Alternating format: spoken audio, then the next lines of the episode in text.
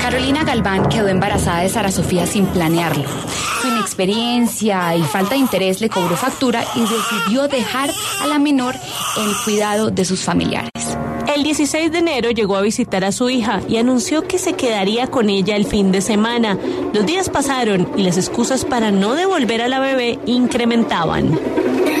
Partir de ese momento, la señora Carolina Galván Cuesta y el señor Nilson Vladimir Díaz Valenzuela quien era su compañero sentimental a través de eh, la recolección de los elementos materiales de prueba. Restringieron de manera arbitraria la libertad de la niña S y la ocultaron en el domicilio de quienes tenían a cargo para ese entonces la protección y cuidado de la menor. La familia, intuyendo lo peor, fue a la guardería de la bebé, en donde les informaron que Carolina y su pareja Nilsson habían ido a reclamar el bono de la menor, pero no había rastros de la bebé. Carolina hace presencia en ese lugar, en ese jardín infantil donde la niña eh, S asistía y que hace presencia con un señor y cuatro niños. Ellos hacen presencia para reclamar un bono que le correspondía a la menor S, le hacen referencia a la señora Carolina y al señor Nilsson acerca de dónde se encuentra ese, porque van a reclamar el bono de ese, pero la niña de ese no se encuentra,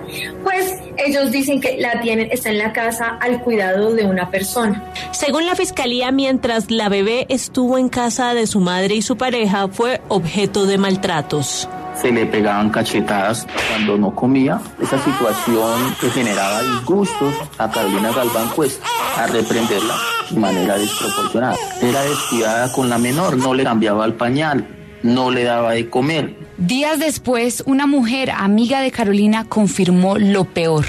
Relató como Carolina le había dicho que un día le dio de comer a la bebé, esta se durmió y nunca despertó. Vieron a la niña que se quedó dormida, no despertó, buscaron una bolsa negra, una caja y la mandaron a un caño, que no la llevó al hospital porque la niña tenía un morado en la pierna y en el ojo. Según el relato que Carolina le dio a las autoridades, junto a Nilsson habrían decidido envolver el cuerpo en una cobija amarrada a una cinta café para después arrojar el cuerpo a un caño.